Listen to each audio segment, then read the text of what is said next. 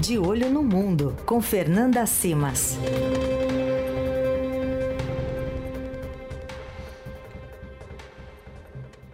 E nós vamos hoje no De Olho no Mundo, Leandro Cacossi, fazer de fato uma conexão internacional é. com a Fernanda Simas. A Fernanda Simas uh, não está aqui no Brasil, ela está na Armênia, a convite da União Geral Armênia de Beneficência, e vai poder falar muito para a gente sobre a Armênia e sobre os impactos da guerra na Ucrânia por lá.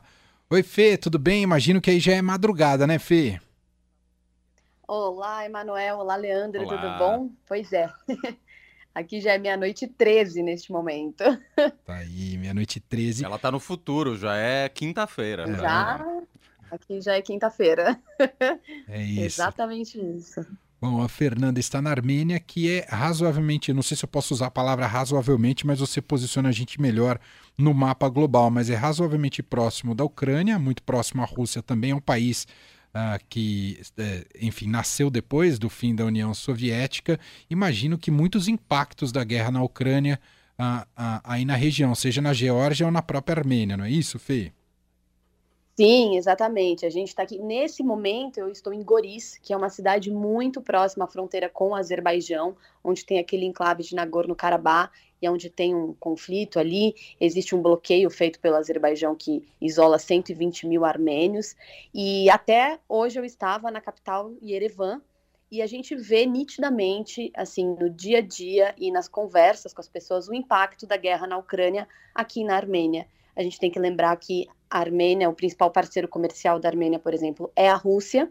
É, é um país que tem muitas relações históricas com a Rússia, então a gente vê aqui caminhando pelas suas as construções da época soviética. A gente tem, é, por exemplo, a Universidade Americana dentro de Yerevan, é, era, é no prédio que era o QG do Partido Comunista aqui na Armênia, e você tem elementos ali, as cadeiras ainda tem todo o aparato de escuta, de tradução da época da União Soviética. Então, é uma coisa muito presente aqui.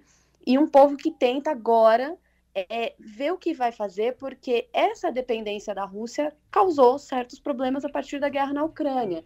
Você tem um impacto direto na questão econômica, na questão da migração. Você tem muitos russos vindo para cá desde que começou a guerra na Ucrânia, russos que não querem nem comentar sobre a guerra, que ficam com muito receio, mas é uma migração que é invertida, porque antes os armênios que iam para a Rússia por melhores oportunidades, então você tem esse impacto, e o próprio impacto na questão de Nagorno-Karabakh, que a gente falou já, por quê?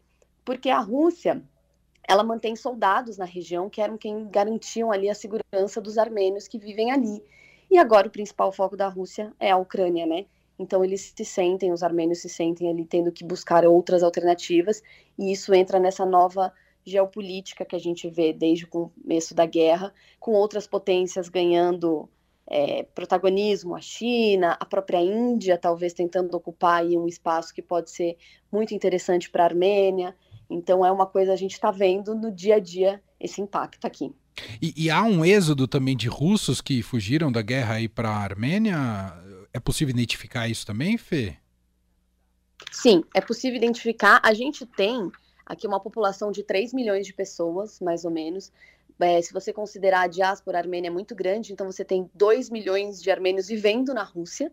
E agora começam a chegar os russos. Eu, eu vou trazer para vocês depois o número certinho, mas já tem muito russo morando aqui, principalmente na capital Yerevan. E aí, é, o ministro da Economia armênio estava contando para gente que isso tem um impacto, por exemplo, é, a inflação mesmo teve um aumento, e aí você tem que um terço do aumento dessa inflação é consequência do fluxo de russos chegando. O, o aluguel subiu, o preço do aluguel subiu, as coisas estão aumentando é, no cotidiano, né, preços do dia a dia. Então, isso é um impacto direto. E você vê nas ruas, a gente caminhando, depois de alguns dias aqui, já dá para diferenciar quando as pessoas estão falando armênio quando estão falando russo. E aí você já percebe que muita gente está falando russo, e quando você vai ver, é russo, são russos que estão morando aqui de fato, né? E o armênio até explica, ele fala, poxa, antes a gente ia para lá, era até às vezes subjugado, porque estava indo para um lugar maior, para a grande potência, que era a Rússia, e agora a gente quer mais é recebê-los. Eles podem vir para cá e podem viver aqui, ver que é, é possível conviver, que está tudo bem, mesmo a grande maioria dos armênios sendo contra o, o que o governo russo está fazendo na Ucrânia, né? Então é engraçado como a gente vê essa coisa da, da amizade entre os russos e os armênios sendo separado da crítica ao governo Putin. Uhum. E eu queria que você contasse um pouco mais do que ocorre nessa região. Você falou um pouquinho do bloqueio coordenado aí pelo governo do Azerbaijão, ah, que, enfim, isola muitos armênios e a situação é muito delicada e de pouco apoio da comunidade internacional, não é, Fê? É, exatamente isso. O que, que acontece? São 120 mil armênios que estão bloqueados, então eles podem sair se eles quiserem de Nagorno-Karabakh, mas eles não conseguem voltar. A estrada, na verdade, é uma passagem, que é o corredor de Lachan, que está fechado, e então as pessoas não podem entrar nessa região, Nagorno-Karabakh. E muitos armênios, por exemplo, vivem aqui em Yerevan e às vezes iam para Nagorno-Karabakh viam, viviam lá e vinham para cá para visitar a família, e de repente veio esse bloqueio em dezembro do ano passado, e desde então esse bloqueio não foi levantado. Você começa a ter um impacto na população, escassez de alimentos, escassez de combustível, porque o Azerbaijão corta a chegada de gás até essa região. Você tem as escolas que ficam sem o aquecimento e é muito frio, então as crianças não podem ir para aula, precisam ficar dentro de casa. Logo, os pais também não conseguem sair para trabalhar. Então, vem esse impacto, né, essa reação em cadeia. O que a Armênia tem tentado muito é articular uma reação no Conselho de Segurança da ONU, para que exista alguma pressão para que o Azerbaijão levante esse bloqueio. O que por enquanto acontece é que a Cruz Vermelha consegue chegar até a região e consegue, por exemplo, retirar algumas pessoas que estão em estado crítico de saúde para levar para Yerevan, mas muitas vezes as pessoas não voltam, muitas vezes não, nunca elas voltam porque está fechada a passagem. Uhum. E, além disso, conseguem levar alguma coisa em questão de né, suprimento, questão emergencial. Mas eles vão vivendo cada vez com menos, cada vez com menos. E aí o que os armênios falam é que é uma tentativa de estrangular mesmo o povo vivendo ali, para que eles decidam sair e pronto, resolver o problema. Eu não preciso necessariamente atacar para que o problema seja resolvido, né? É a visão que eles passam aqui para gente e a preocupação das autoridades em levar essa questão justamente para o Conselho de Segurança da ONU e para mostrar que, né, é um óbvio, é um país muito menor, né, quando a gente fala da questão da guerra na Ucrânia, mas o que eles tentam é provar que eles estão sofrendo aqui uma situação e que não interessa se é menos ou mais grave do que os ucranianos estão vivendo, mas que eles também querem uma certa atenção ao problema deles. É, é bastante triste. E a Turquia, né, é, tem, tem muita influência sobre o Azerbaijão e, e, deixa a coisa correr desse jeito, mesmo com um evidente genocídio ocorrendo uh, na, na, no local, né, Fê? É, exatamente. A gente não pode esquecer que a Turquia foi responsável pelo genocídio armênio em 1915, então existe aí a fronteira da Armênia com a Turquia é fechada também, não é aberta. A gente tem o principal símbolo nacional da Armênia é o Monte Ararat, que é aquele monte com topo de neve, e ele fica do lado turco, porque depois da divisão após a Primeira Guerra Mundial, ele foi colocado em território turco. Então, muitos armênios aqui contam com tristeza de que abrem a janela e veem esse monumento, ou então contam histórias para os netos, filhos, desse monte tão importante, porque pela religião, né, pela história religiosa, é o monte onde ficou parada a Arca de Noé, e é o símbolo do país e não está dentro do país.